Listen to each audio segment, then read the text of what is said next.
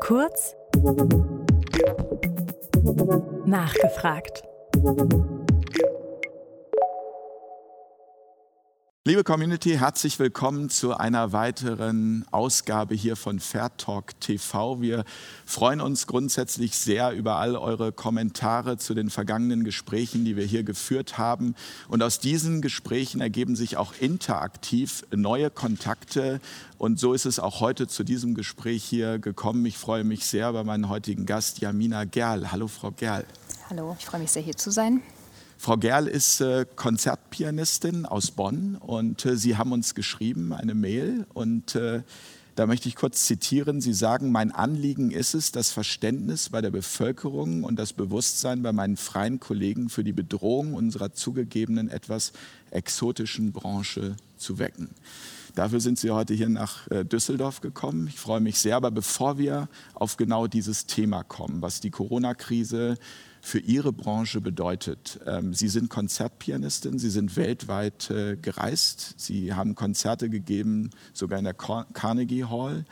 Ähm, und äh, wann haben Sie mit Klavier angefangen und äh, warum überhaupt? Ja, also da war ich noch sehr klein. Ich glaube, mit drei Jahren habe ich meine Familie bereits damit erfreut, am Klavier ähm, herumzuklimpern. Dann natürlich einige Zeit erst später Unterricht erhalten und ja, also das ging dann so seinen Weg, dass ich äh, sehr schnell dann auch bei Wettbewerben teilgenommen habe. Und diese, diese große äh, Anziehungskraft zum Klavier war einfach schon sehr früh da. Und ähm, dann bin ich auch als Kind oft einfach, anstatt im Garten zum Spielen gegangen, bin ich dann lieber zum Klavierspielen gegangen. Und äh, irgendwann hat sich das so entwickelt, dass ich dann mit elf Jahren als äh, Privatschülerin bei meiner Professorin in Köln angenommen wurde und auf die Aufnahmeprüfung vorbereitet wurde, wo ich dann äh, mit 16 Jahren angefangen habe zu studieren. Das heißt, Klavier war immer was für Sie, was auch aus freien Stücken passiert ist. Also niemand hat Ihnen gesagt, äh, Spielklavier? Nein, also das war tatsächlich eine, eine, bewusste Entscheidung für dieses Instrument, für die Musik. Ähm, natürlich braucht man manchmal auch die Unterstützung, wenn man merkt, äh, da müssen sehr viele Opfer für gebracht werden. Ja, das äh, haben meine Eltern aber ganz gut balancieren können, dass sie da eine gute Mischung aus äh, einer gewissen Erwartungshaltung und auch äh, einfach großer mentaler und emotionaler Unterstützung mir haben zukommen lassen. Sie möchten für Ihre äh, Branche hier quasi werben und auch um Verständnis. Ähm, grundsätzlich äh, fängt es ja in der Kindheit an, dass um Pianistin zu werden, man unglaublich viel auch entbehren muss. Sie haben es gerade schon selber angesprochen. Vielleicht können Sie einfach mal kurz auch der Community erzählen, was es bedeutet, Konzertpianistin zu sein. Ja, also ich denke, das kann man ein wenig mit der Laufbahn von Sportlern vergleichen. Also wir müssen sehr früh äh, anfangen zu trainieren, sozusagen zu üben. Äh, das ist oftmals ja, im Alter von sechs, sieben Jahren bereits zwei Stunden. Ähm, dann geht das mit zwölf Jahren in Richtung vier Stunden, fünf Stunden. Ähm, also fünf Stunden am Tag, am, Tag, äh, am ja, Klavier? Natürlich am mit, Tag. Mit Lehrer? Äh, oder also, beides? Nee, das alleine. Ne? Also, in, also das regelmäßige Üben zu Hause, das selbstständige Üben, das muss so in dieser Größenordnung ungefähr aussehen, äh, um mit dem Standard mithalten zu können. Dann äh, kommt da zusätzlich natürlich noch die Unterricht, also der, der Unterricht kommt zusätzlich noch dazu äh, der halt nicht nur jetzt der Klavierunterricht alleine ist, sondern dann geht es auch äh, in andere Bereiche der Musiktheorie, studienvorbereitende Ausbildung nennt man das. Da war ich dann mit elf Jahren auch drin, dass man Theorieunterricht erhält und ähm, da gehen dann auch oft die Wochenenden bei drauf. Inzwischen sind äh, in den Hochschulen sogenannte Pre-College eingerichtet. Damals musste man das noch privat organisieren, das haben meine Eltern dann in die Wege geleitet und äh, ja, da muss man einfach auf sehr, sehr vieles verzichten. Also das kann man schon sagen, auf ja, ja, man kann sich nicht am Wochenende mit Freunden treffen. Also das geht in den meisten Fällen einfach nicht, weil man beispielsweise gerade einen Wettbewerb vorbereitet oder bald vor der Aufnahmeprüfung steht und sich dann eben überlegen muss, ob einem dieses Ziel das wert ist oder nicht. Ja. Haben Sie eine Ahnung, woher diese Leidenschaft kommt? Besonders auch als Kind für, für ein Instrument wie das Klavier? Ich kann es mir nur so erklären, dass ich eben sehr, sehr früh von meiner Mutter bereits in Konzerte mitgenommen wurde. Da waren dann das Publikum so ein bisschen gemischte Gefühle. Einerseits findet man ja toll, wenn ein Kind mit ins Konzert kommt. Auf der anderen Seite haben natürlich alle Sorge, dass da jetzt gerade ein Riesenradau vielleicht gleich stattfindet. Ähm, dann hat sie selber Klavier gespielt. Dazu bin ich ganz oft eingeschlafen, das weiß ich. Als, äh, das war sehr prägend, irgendwie die Mondscheinsonate von Beethoven zu hören oder den Alaturka-Marsch von Mozart. Also das war so das, was sie sehr gerne spielte als, als Hobbymusikerin.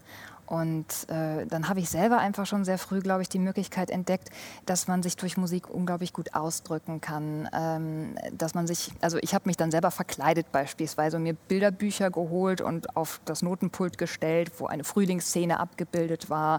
Dann habe ich mir irgendwie Skihandschuhe zu einer Winterszene ange, angezogen und dann wild komponiert. Und ähm, ich glaube, diese Möglichkeit der Musik Geschichten zu erzählen und äh, ja, das hat mich, glaube ich, immer schon sehr fasziniert.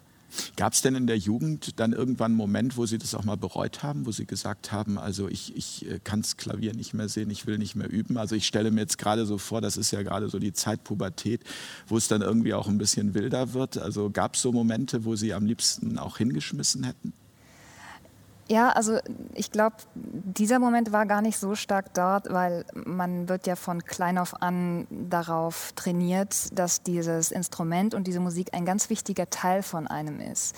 Was man dann eher bedauert ist, warum bin ich nicht normaler, sage ich mal? Warum kann ich jetzt mit meiner Peer Group nicht so wirklich sprechen? Warum fällt mir das so schwer? Und das sind dann so die Momente, wo man es ein wenig vielleicht bedauert, dass man diesen Weg gegangen ist, weil es einen doch erheblich unterscheidet von den Altersgenossen. Sie sind dann ja sehr weit gekommen. Also Carnegie Hall, da ähm, spielen ja nur wenige. Sie haben auch sonst Konzerte gegeben vor vielen tausend Menschen und ähm, dann kam plötzlich die Corona-Krise. Ähm, erinnern Sie sich genau jetzt äh, daran, was war so Ihr, Ihr letztes Konzert vor der Corona-Krise und, und war Ihnen da schon klar, dass das möglicherweise längere Konsequenzen für Ihren Beruf haben könnte? Ja, die letzten beiden Konzerte waren sogenannte Vortragskonzerte. Da habe ich dann tatsächlich vor einem sehr kleinen Kreis gespielt, ähm, in so Bildungsinstitutionen, Akademien. Äh, und da war schon zu sehen, dass nur noch ungefähr ein Drittel des Publikums erschienen ist, was normalerweise erscheint. Und dann fand ich es ganz großartig vom Veranstalter, dass er mir äh, eben gesagt hat, ja, wir werden das Konzert trotzdem durchführen, trotz der, äh, trotz der Anzeichen, die sich jetzt hier gerade zeigen. Und äh, wir werden natürlich auch die volle Gage auszahlen, obwohl wir jetzt dann dadurch einen gewissen Verlust erleiden. Und ähm, da bin ich schon ins Nachdenken geraten, weil ich natürlich gesehen habe, was wird das jetzt vielleicht für Konsequenzen auf die Zukunft haben, äh, auf die Veranstalter, inwieweit, also wirtschaftliche Aspekte. Und dann kam wenige Tage später, sollte ich eigentlich nach Schweden ähm, fahren auf äh, eine größere Konzertreise und die wurde dann auch abgesagt, zwei Tage bevor ich abreisen sollte ohne Kompensation natürlich. Und äh, so, so, kam dann so peu à peu eins nach dem anderen wurde einfach abgesagt bis in den August hinein. Und da habe ich mir dann schon klar gemacht, was das jetzt bedeutet. Und ja. Sie haben in Ihrer Mail geschrieben, ähm, dass äh, viele Kolleginnen und Kollegen ähm, von Ihnen quasi ähm, zu Hause sitzen und darauf warten, dass alles wieder gut wird. Und Sie wollen ein Bewusstsein dafür schaffen, dass es möglicherweise doch mehr bedarf, als einfach nur da zu sitzen und zu warten. Warum? Weil ich glaube, dass diese Branche wirklich nachhaltig gefährdet ist. Also die war immer schon, schon schwierig, natürlich. Wir mussten uns immer schon durchkämpfen und für unsere Rechte auch kämpfen, dass wir bezahlt werden, dass wir als ein normaler Beruf angesehen werden, der eben auch seine 10, 12 Stunden pro Tag erfordert oder mehr. Und, ähm, also 10, 12 Stunden mit Üben, mit, mit, mit also ja, Sie machen auch das Management dann wahrscheinlich. Natürlich, da gehört die ganze PR-Arbeit gehört dazu, die gesamte Entwicklung von Programmkonzepten, von Programmen Programmformaten. Ähm, ja, also auch, auch die Betreuung von den sozialen Medien, die Homepage, all das müssen wir ja noch zusätzlich leisten dazu, dass wir also am Klavier sitzen und dann eben die Konzerte spielen. Und ähm, ja, und, und da, da, muss eigentlich auch schon das Verständnis immer wieder erneuert werden, dass, dass man dann, ähm, dass, ja, dass man vermittelt, ich kann jetzt beispielsweise nicht auftreten. Äh, auf Spendenbasis oder so. Ne? Da, da ist einfach ein, ein, großer Aufwand hinter, da arbeite ich Monate für und da muss einfach vor, von vornherein auch eine feste Gage ausgehandelt werden. Aber das sind halt Themen der Vergangenheit, die immer schon existierten, die jetzt natürlich in Zukunft nochmal als verstärkte Bedrohung auf uns zukommen. Und deshalb ist es mir so wichtig, dass, dass Kollegen jetzt nicht in diese Falle tappen und beispielsweise Konzertengagements annehmen, die, äh, die, die unsere ganze Arbeit der letzten Jahrzehnte sozusagen zunichte macht, wofür sich Art Bad Fair einsetzt oder eben auch Leute wie Julia Neigel oder generell, also dass einfach da diese Arbeit nicht zerstört wird. Und äh, zusätzlich fände ich es einfach sehr schön, wenn wir jetzt diese Zeit nutzen, äh, nicht wie bisher als Einzelkämpfer unterwegs zu sein, äh, sondern eben miteinander in, in, Dialog treten und überlegen, was wir tun können für die, für die Zukunft. Sie werden ja wahrscheinlich über Ihre Netzwerke das auch tun, mit anderen Kolleginnen und Kollegen in Kontakt treten. Wie, also, was kriegen Sie da für, für Antworten jetzt speziell Sie mit Ihrem Netzwerk, das Sie haben? Leider sehr einseitig. Also ich, ich bekomme tatsächlich in erster Linie die Rückmeldung von Kollegen, dass sie jetzt das Ganze aussitzen und abwarten und der Ansicht sind, dass es sich dann von selbst erledigt, das Thema. Ab September dürfen wir ja wieder, dann ist alles wieder gut oder, oder spätestens ab nächsten Jahr ist alles wieder beim Alten und ähm, ich, ich fürchte, dass kann einfach wirtschaftlich gesehen ist das schon nicht möglich. Aufgrund der Restriktionen, die sich für die Veranstalter ergeben, äh, die gesamten Sponsorengelder sind teilweise weggebrochen, die äh, Kapazitäten der Hallen werden, werden natürlich überhaupt nicht mehr ausgenutzt. Ne? Da sitzen dann nur noch 50 Leute. Wie soll sich das rechnen, wenn es jetzt nicht gerade eine öffentlich subventionierte Institution ist oder ein, ein großes Theater? Ja, wir sitzen ja in einem großen Theater und also wir können uns irgendwie vorstellen, wenn hier ja. Publikum säße ähm, mit den Corona-Maßnahmen, das wäre dann auch eher eine ziemlich äh, traurige Veranstaltung. Das kommt natürlich noch so hinzu. Ne? Was wird das eigentlich für Auswirkungen auf uns haben, wenn dann nur noch eine Person pro Reihe sitzt beispielsweise. Ja, ähm, das, das wird ja hier noch gar nicht besprochen. Oder, oder was hat das auch für eine Bedeutung für das Publikum, wenn sie mit Maske da sitzen müssen oder wenn ich einen Raum voller, voller Menschen sehe, die jetzt mit Masken da sitzen. Also das ist einfach alles, äh, führt vorbei an dem, wofür wir uns eigentlich entschlossen haben, diesen Beruf äh, anzutreten. Ja, dass man das mit Menschen teilt, äh, dass, dass man Emotionen irgendwo auch vermittelt. Da stecken ja ganze Lebensgeschichten dahinter, hinter der Musik, hinter der Komposition. Und äh, ja, die, diese Identitätlosigkeit, die sich da plötzlich abzeichnet äh, durch, durch diese Masken auch. Das, das finde ich halt sehr erschreckend, diese Vorstellung, dass man jetzt in Zukunft nur noch Konzerte auf diese Weise ausführen kann. Nun, nun hat äh, die Politik oder derjenige, der Entscheidungsträger ist in so einer Situation natürlich immer das schwerere Los, weil er eben eine Entscheidung treffen muss, sagen muss, da kommt eine Pandemie äh, auf uns zu und ich will die Bevölkerung schützen. Ähm, wenn ich Sie richtig verstehe, ist es für Sie aber schon so, oder höre ich das richtig daraus, dass auch Sie glauben, dass die, dass die Maßnahmen Maßnahmen grundsätzlich äh, nicht im Verhältnis stehen? Hätten Sie anders äh, agiert, wenn Sie Bundeskanzlerin wären? da übersteige ich meine Expertise. Ähm, das kann ich so äh, einfach nicht beantworten. Ich habe nur seit März eben auch beobachtet, was sich äh, an Widersprüchen ergeben. Ich habe gesehen, wie Experten, Wissenschaftler, Mediziner aus aller Welt äh, versucht haben, in den Dialog zu treten mit, äh, mit dem Regierungskurs, teilweise nicht einverstanden sind und auch gute und, und wissenschaftlich fundierte äh, Argumente hervorbringen, die jeder Laie, wenn er sich ein bisschen damit beschäftigt, auch nachvollziehen kann. Äh, es geht jetzt nicht darum, dass wir mitentscheiden dürfen bei dieser Diskussion. Das, das steht uns im Endeffekt nicht zu, weil wir sind jetzt nicht diese Wissenschaftler. Das, das müssen die unter sich ausmachen.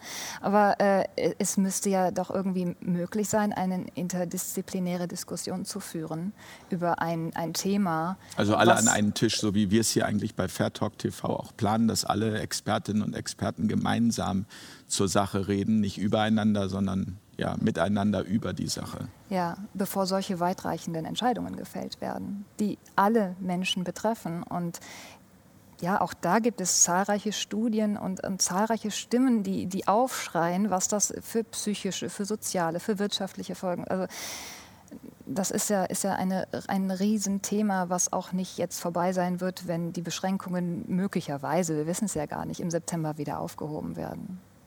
Und äh, von daher bin ich schon der Meinung, da hätte man auf jeden Fall äh, sich öffnen müssen und auch der Bevölkerung äh, klarer formulieren müssen und begründen müssen, warum das hier so äh, stattfindet, wie es jetzt gerade stattfindet. Ja.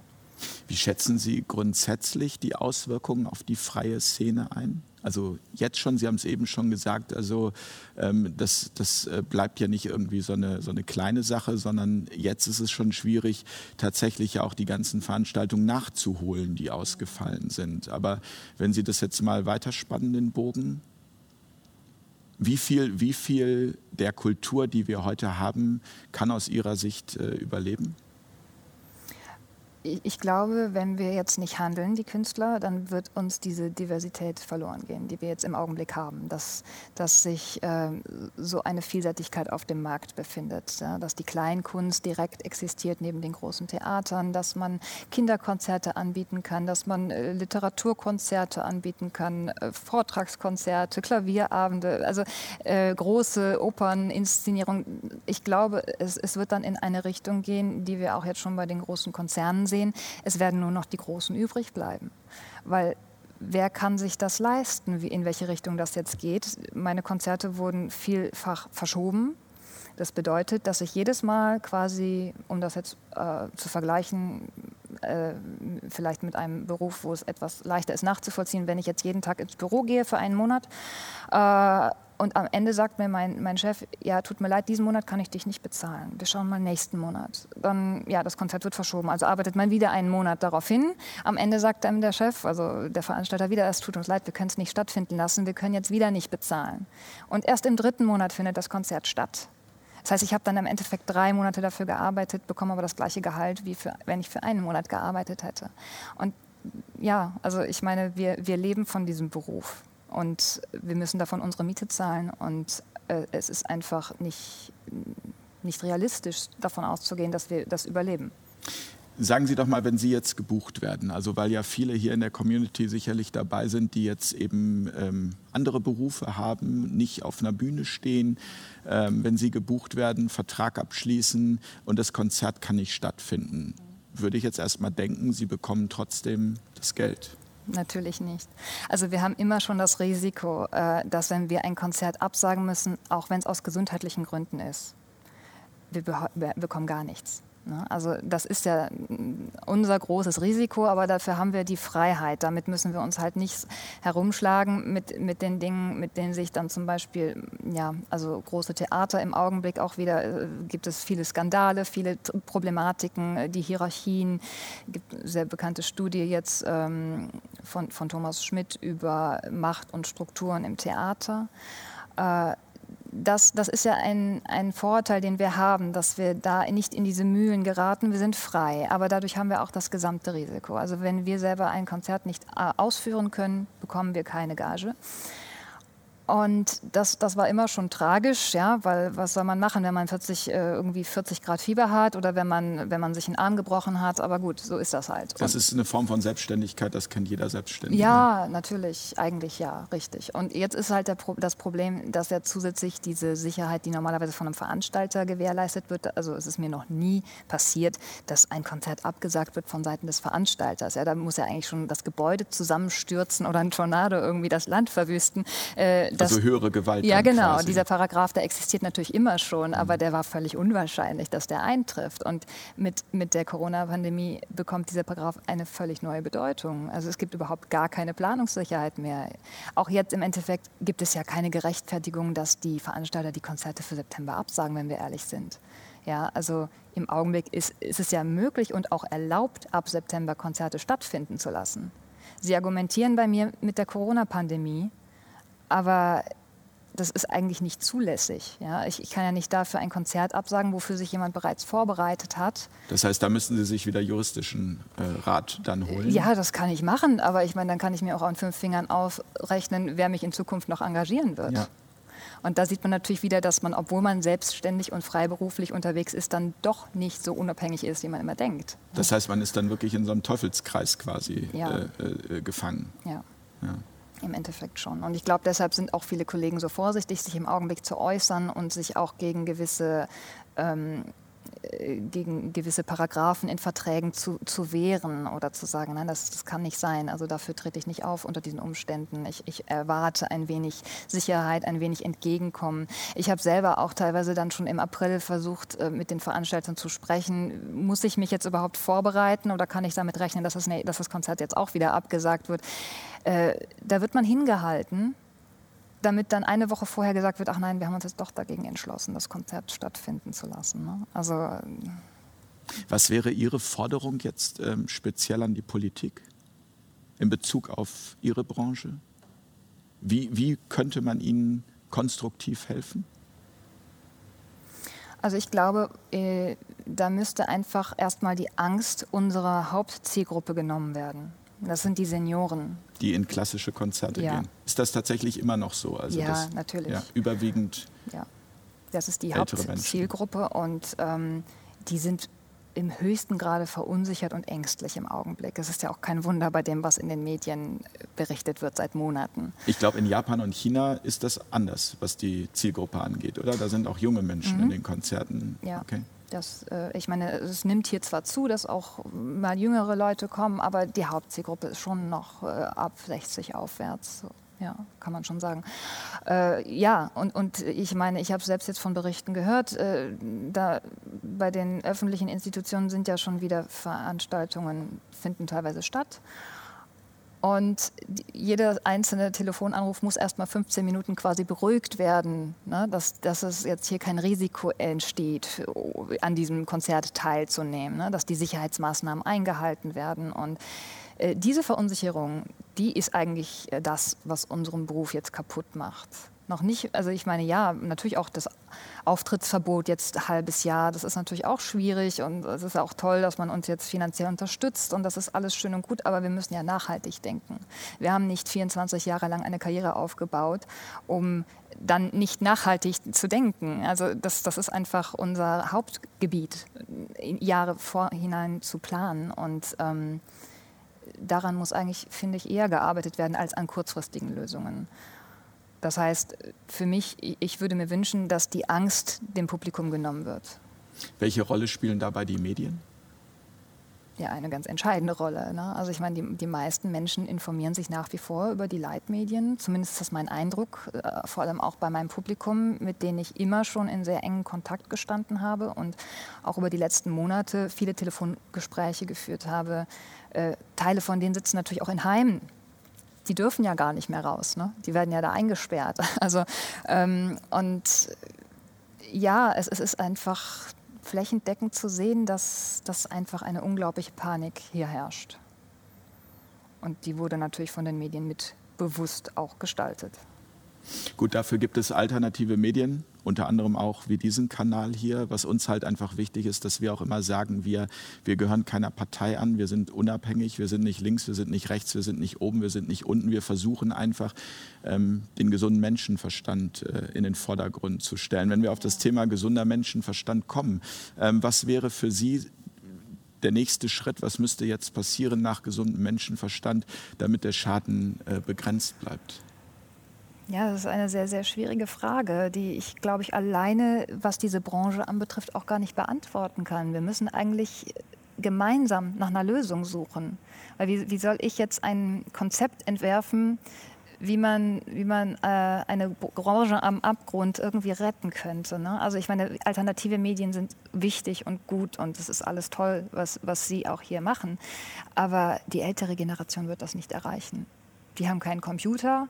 Äh, die Videos, die ich selber angefangen habe, seit dieser Corona-Krise zu produzieren, ähm, erreicht die auch schon gar nicht. Ne? Die können das nicht gucken, die finden das zwar toll, dass ich das mache, aber so, ja, es tut mir schrecklich leid, aber da, ich habe die äh, Voraussetzungen da gar nicht, die technischen Möglichkeiten nicht und ähm, die möchten sich auch damit nicht jetzt im Alter von 70, 60 Jahren noch beschäftigen unbedingt. Es gibt natürlich auch ganz andere Senioren, ja, also ich rede natürlich jetzt nicht für alle, aber ähm, ich, ich sehe da gar keine Möglichkeit vorzudringen bei dieser Generation. Deshalb habe ich da auch eigentlich äh, keinen direkten Lösungsansatz, außer äh, in Gesprächen mit ihnen zu kommunizieren. Ja. Und da habe ich schon angesetzt teilweise und versuche da eine Beruhigung äh, zu erzeugen und eben auch Zahlen zu nennen, die ich selber recherchiert habe oder eben durch die Wissenschaftler, die sich alle zu Wort melden, Ärzte für Aufklärung.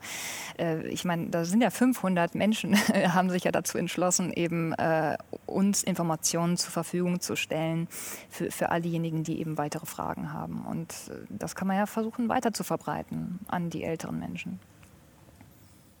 Gibt es ähm, quasi, wenn Sie jetzt mal so mittelfristig in die Zukunft schauen, derzeit jetzt schon auch äh, Künstlervereinigungen, die sich äh, da zusammenschließen, um da eine Lobby entstehen zu lassen, um Ihnen zu helfen?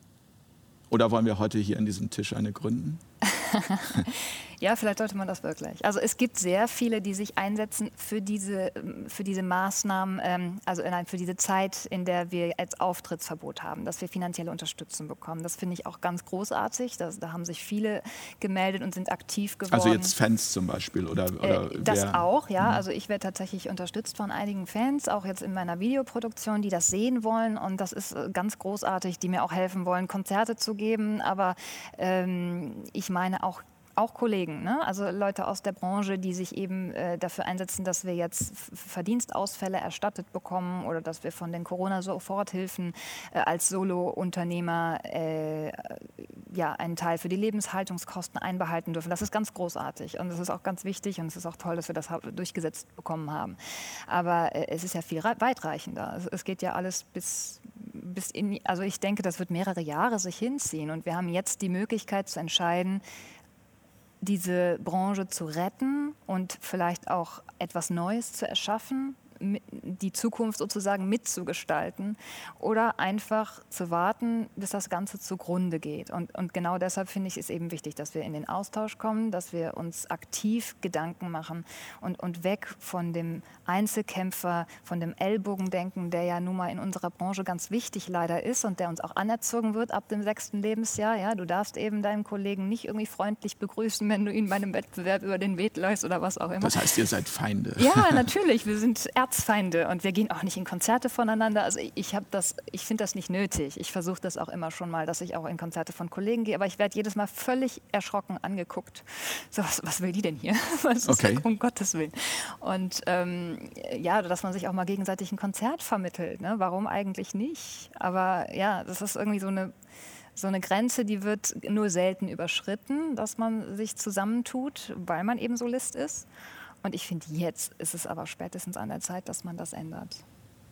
Das ist auf jeden Fall ein mutiger Schritt, den Sie gehen, dass Sie das auch jetzt in die Öffentlichkeit äh, tragen, weil das ist auch so wichtig, ähm, wie Sie ja selbst sagen, dass eben auch äh, A, mehr Menschen verstehen, wie Ihr Beruf funktioniert und dass das eben nicht nur um, ich sag mal, 13 Uhr aufstehen, äh, sich dann irgendwie äh, verwöhnen ja, lassen schön und dann irgendwie um 20 ja. Uhr auf die Bühne gehen, äh, um ja. dann am Ende den Applaus und das viele Geld einzukassieren. Mhm.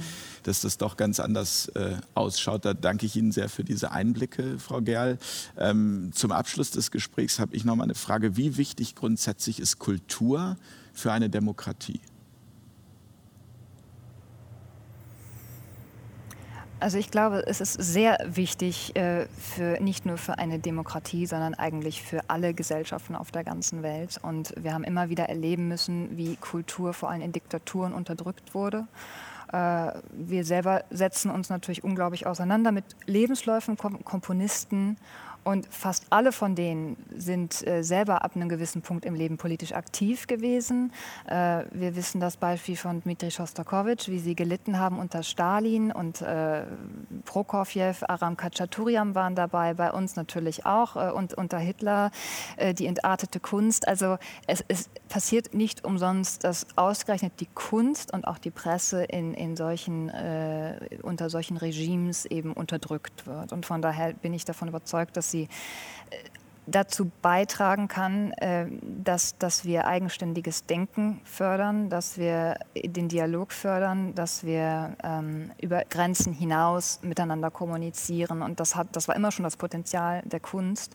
Und deshalb finde ich es auch so wichtig, dass wir da, dass wir da nach wie vor dranbleiben und, und jetzt das nicht aufgeben, dieses, dieses wichtiges Erbe, was wir im Endeffekt vertreten. Und dass wir uns nicht da wiederfinden, wo sich eben Schostakowitsch und all die Komponisten und unter Stalin dann plötzlich befunden haben, nämlich dass wir keine Stimme mehr haben, dass wir äh, nicht mehr auftreten dürfen und dass wir im Endeffekt nur noch zu Marionetten möglicherweise äh, der, der Regierung also ich will einfach verhindern, dass irgendwie sowas passiert, wie wir es eigentlich aus den Lebensläufen kennen und dass es irgendwie besser, wir sollten es besser machen. Am Ende geht es für alle Menschen um Freiheit gerade. Ja, im Endeffekt ja. Wir wissen nicht, wo es hin, wohin es wirklich führt, aber äh, man muss wachsam bleiben. Ich glaube, das ist ganz wichtig im Augenblick, dass man wachsam bleibt und kritisch bleibt, ja.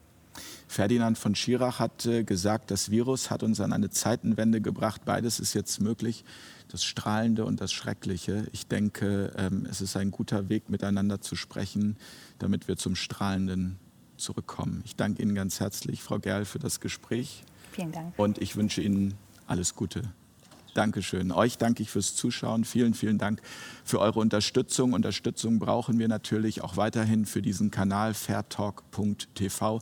Alle Informationen findet ihr dort. Danke fürs Zuschauen. Bis zum nächsten Mal.